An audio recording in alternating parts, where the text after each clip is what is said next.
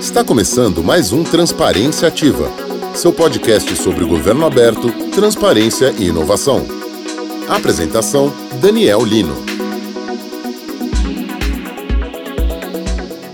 Sejam muito bem-vindos a mais um episódio do Transparência Ativa Podcast. Lembrando que você pode apoiar nosso projeto compartilhando nosso conteúdo e também através da plataforma Apoie-se Apoie o Transparência Ativa e fortaleça a cultura do acesso à informação, tão importante para a garantia de nossos direitos e participação ativa de nós cidadãos. Acompanhe nosso conteúdo no YouTube, Anchor, Spotify e no Instagram através do arroba Transpativa. Muito bem, nesse episódio vamos falar sobre a Humanitar Academy e os métodos ágeis para a promoção de impacto social. Com o aumento da relevância do conceito de transparência e das constantes evoluções das tecnologias da informação e comunicação, cresceu também a necessidade da criação de processos mais participativos, que promovam mais colaboração e participação social. A quantidade e a qualidade desses canais de comunicação podem contribuir para o planejamento estratégico e na avaliação do que foi feito as metodologias ágeis são uma forma de acelerar entregas de um determinado projeto. Consiste, a grosso modo, no fracionamento das entregas finais do projeto em ciclos menores, possibilitando eventuais problemas serem corrigidos mais rapidamente e os planejamentos serem revistos. Uma estratégia que pode ser utilizada em qualquer tipo de projeto. E para falar desse tema, o Transparência Ativa convida a Carla Damião. Carla é diretora global da Humanitar Academy especialista em gestão de projetos, com ampla experiência nacional e internacional em programas de sustentabilidade e desenvolvimento econômico social. Muito obrigado, Carla, por aceitar nosso convite. Obrigada a vocês por me receberem aqui. O tema é incrível. Plataforma também, vocês estão de parabéns. Carla, gostaria de pedir então inicialmente que você trouxesse aos nossos ouvintes o que é um projeto de impacto social e como a Humanitar Academy vem contribuindo na qualificação de empresas, entidades e ONGs para a adoção de métodos ágeis. Legal. Tem várias perguntas nessa pergunta. Eu vou começar aos pouquinhos, né? O que que são esses projetos sociais, né? O que que é a diferença? O que que a gente chama de projeto social? Que é o, o início de tudo, né? Quando uma pessoa ou uma organização decidem fazer uma ação social, uma intervenção social na comunidade, essa ação precisa ter começo, meio, fim. E tudo que tem começo, meio, fim é considerado projeto. Uma viagem que você vai fazer, começo, meio, fim, você pode planejar, você pode desenhar, você pode executar, então é um projeto de viagem. E quando a gente fala no projeto social é a mesma coisa, você vai pensar, planejar, executar, finalizar um projeto com o fim, com a intenção de melhorar alguma coisa na sociedade. Então passa a ser já um projeto social. É, dentro desse sistema, então, de o que, que é um projeto social, a gente sabe que as empresas, no que a gente chama de projeto comercial, que são os projetos com fins lucrativos, né, onde as empresas planejam, montam, executam, avaliam ações para ganhar dinheiro, essas empresas já estão fazendo um trabalho de gestão já de milhares de anos, né? Eles precisam pensar, planejar estrategicamente porque eles querem no final obter o máximo de lucro, o máximo de sucesso. E para isso eles desenvolveram vários métodos para serem o mais eficiente possível, para conseguirem desenhar já prevendo erros, planejar o mais assertivamente possível, monitorar para ver se está funcionando direitinho e assim conseguir ter um melhor trabalho, a melhor entrega para obter esse lucro. Só que esses métodos, eles podem ser usados para a gente fazer projeto social. Eles precisam de uma adaptação, já que você não está focando no lucro, então existem coisas diferentes para você colocar aí, mas você precisa também, assim como no projeto comercial, ter planejamento, ter assertividade, conseguir monitorar se o que você está fazendo está certo, né? E eu sempre pergunto, o que, é mais difícil? Vender né, um produto ou reduzir a pobreza? Então, assim, a complexidade do projeto social é muito mais alta, então deveria ter ainda mais foco nessa gestão para que a gente pudesse ser mais assertivo. Com o crescimento das tecnologias da informação intermediando processos públicos, principalmente no que se refere à transparência e governança, o conceito de participação social vem amadurecendo dentro desse debate. No seu ponto de vista, Carla, como que os métodos ágeis favorecem a criação de projetos com mais participação e colaboração social? Essa é uma pergunta muito boa. É, o governo vem pensando muito, vem tentando garantir que os projetos sociais estejam sendo muito bem monitorados, avaliados, para que eles possam né, demonstrar que aquele dinheiro que está sendo gasto é, realmente está fazendo alguma coisa, está mudando vida, está transformando. Então, o governo vem cada vez mais procurando também metodologias de gestão para garantir que quem está fornecendo aquele serviço sabe essas metodologias e é capaz de entregar para eles né, relatórios, análises realmente robustas sobre o que está acontecendo. Só que por muito tempo, antigamente, né, olhando para o cenário anterior, isso fazia com que o governo pedisse é, métodos de gestão bem tradicionais, onde você tinha que planejar o projeto inteiro antes de começar o projeto, e durante a entrega você não podia sair do escopo. Né? A diferença, voltando aqui um passo para trás, a diferença entre a gestão tradicional e a gestão ágil é que a gestão tradicional você vai planejar o projeto e você é muito eficiente quando você não sai da rota que foi planejada, quando você conseguiu prever todos os problemas, erros, rota A, rota B, se alguma coisa acontece, e você não sai daquele escopo de jeito nenhum, você finaliza o projeto dentro do tempo do que foi planejado. Só que com o, o que, que acontece, né? O que, que pode acontecer nesse momento? E a gente vê, né, o motivo da, de ter chegado os métodos ágeis foi justamente por isso ter acontecido muitas vezes. Você tem um escopo que você não pode mudar, ou que foi planejado para não ser mudar, mutável, se no meio do projeto você percebe que que você planejou não faz sentido, a comunidade não está abraçando, não está realmente gerando o impacto que você queria, e você precisa modificar a rota, ou realmente mudou, né? Mudou a concepção, a cultura, o, a, o formato daquela coisa ali, você não poderia mais mexer no projeto, porque você planejou, vendeu, disse que era aquilo, o governo falou que você não pode sair da rota, então você ficava preso a um projeto que você já sabia que muitas vezes não ia gerar mais o que ele estava prometendo, só que você não podia redesenhar, redefinir, não tinha método para fazer isso se você quisesse fazer.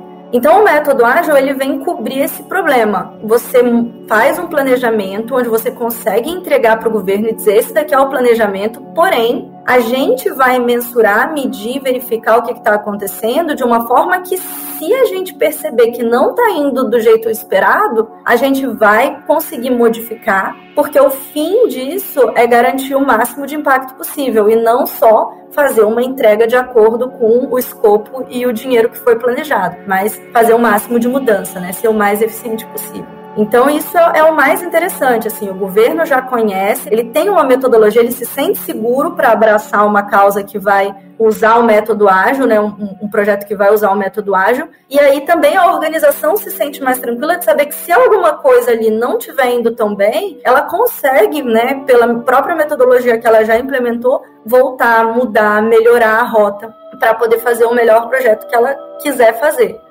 E, e seguindo um pouco é, essa mesma linha, Carla, é, nós sabemos, assim, os projetos de impacto social, em essência, eles não são estáveis. É, de acordo com a dinâmica social, pode surgir aí novas demandas, como por exemplo, acho que o próprio Covid-19 é um grande exemplo disso. No seu ponto de vista, como que essas entidades afetadas com esse contexto, elas teriam condições de repensar os seus projetos? É possível que um projeto ele possa reformular a sua questão de fontes de captação, fontes de recurso? Como que você, é, talvez aí um, até um toque para todos aqueles aí que estão escutando eventualmente, que estão nessa situação de projetos que teve problema em virtude de, desse contexto mundial aí que nos afetou?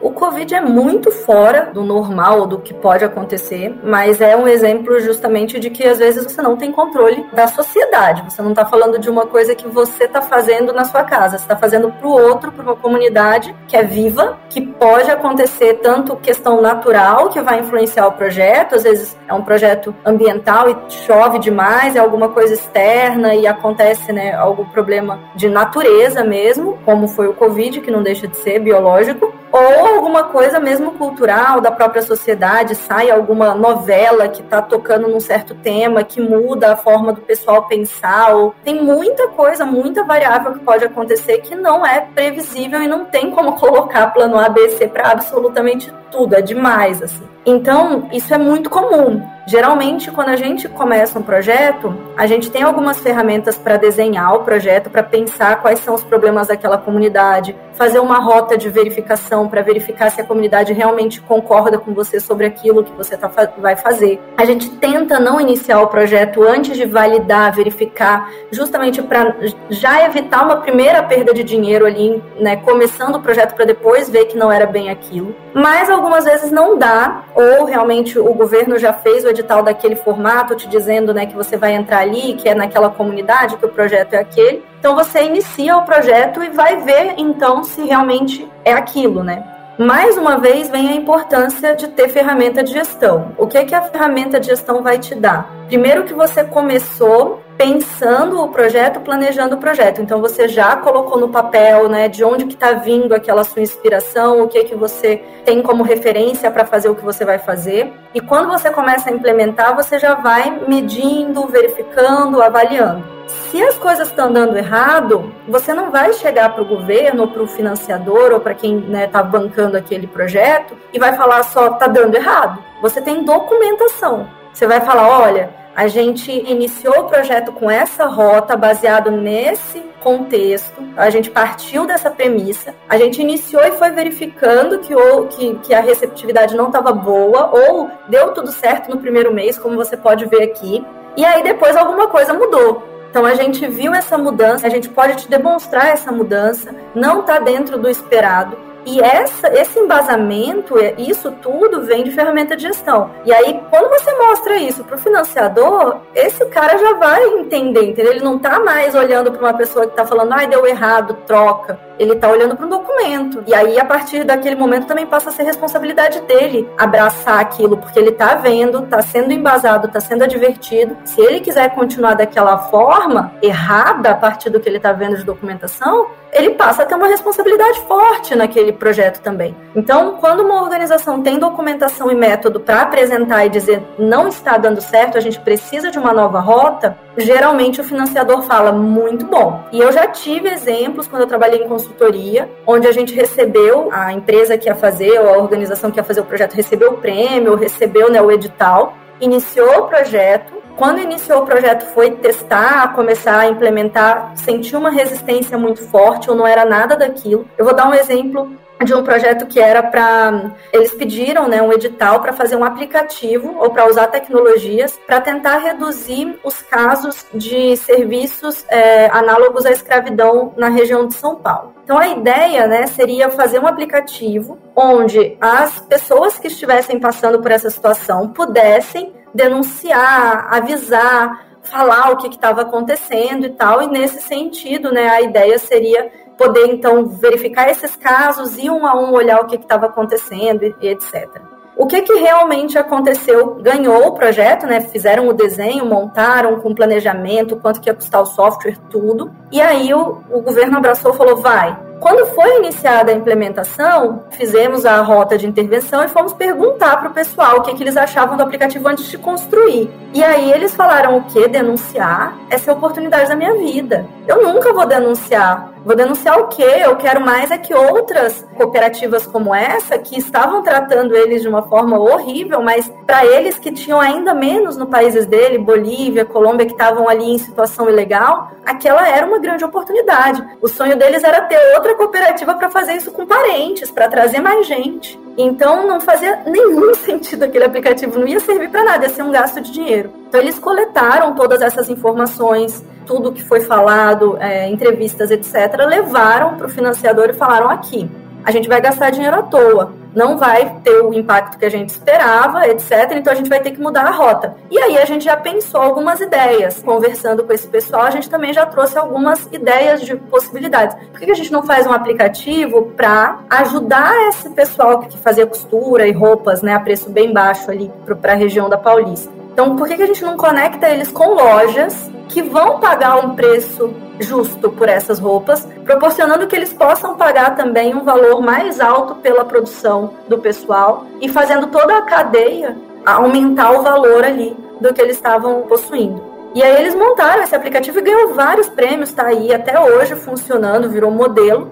Mas se eles não tivessem feito justamente esse embasamento, esse momento levado para o pessoal, eles iam fazer, ah, não, foi pedido, é isso que foi pedido, a gente vai executar e pronto. E não ia ter efeito nenhum, ia gastar uma grana. Quando eles fizeram essa rota e mostraram que não ia dar certo, o financiador não tinha o que dizer, ele tinha que abraçar a próxima opção. Então ele abraçou a próxima opção. E é isso que as, organiz as organizações ganham. Ela tem embasamento, ela consegue negociar, ela consegue falar, ó, tá errado, vem comigo. E o financiador vai se sentir muito mais seguro, né? Ele vai agradecer por eles estarem trazendo aquilo, por estarem trazendo a ideia nova e mudar essa rota vai fazer todo sentido, né? Carla, eu agradeço muito por trazer toda essa experiência. E antes de encerrar, eu queria que você trouxesse aos nossos ouvintes como que eles podem conhecer a Humanitar, quais são os canais, e de fato se aperfeiçoar no, no métodos, nos métodos ágeis e de, de verdade ter um contato mais forte com metodologias aí que de fato tem resultado, vem trazendo resultado ao longo dos anos e acho muito importante aí para uma inovação, tanto no terceiro setor quanto também no próprio setor público. Legal. Então, a Humanitar Academy, ela é um site online, né? A gente é uma empresa alemã e no Brasil a gente tem o site humanitar.com, onde os alunos podem ali mesmo ver os cursos. A gente tem dois cursos principais, que um é justamente a gestão ágil e o outro é um aprofundamento na área de avaliação de impacto. E o aluno pode fazer a matrícula, pode conhecer a grade, ler um pouquinho mais do curso, tudo pelo site, é tudo virtual. As aulas são ao vivo, aos sábados, é, das 9 até as 1h30. E ali os alunos vão fazer exercício também junto, a aula é bem interativa, não fica aquela palestra, então eles fazem o, um estilo de exercício, sempre perguntando, pedindo para os alunos complementarem. Eles têm alguns dashboards e templates para completar na aula, para fazer o seu próprio projeto em grupo. Então eles vão aprendendo ali na aula ao vivo. Quem quiser conhecer mais pode entrar em contato, a gente tem um WhatsApp, tem tudo. E a gente ensina exatamente isso que a gente está passando, né, a partir de toda essa experiência que a gente falou, são certificações internacionais, tem uma prova no final. Acho que é isso, assim, quem quiser conhecer pode entrar, pode entrar no nosso Instagram, tem todos os canais, todas as redes possíveis hoje do século XXI a gente está atuando. Muito bem, caro ouvinte, agradeço a sua companhia até aqui. Carla, muito obrigado mais uma vez por participar por colaborar, trazer toda essa experiência, todo esse conhecimento. Agradecemos aí mais uma vez sua presença. E o Transparência Ativa fica por aqui e até o próximo episódio. Tchau, tchau. Este programa foi uma produção de Daniel Lino e Groove Audio Media.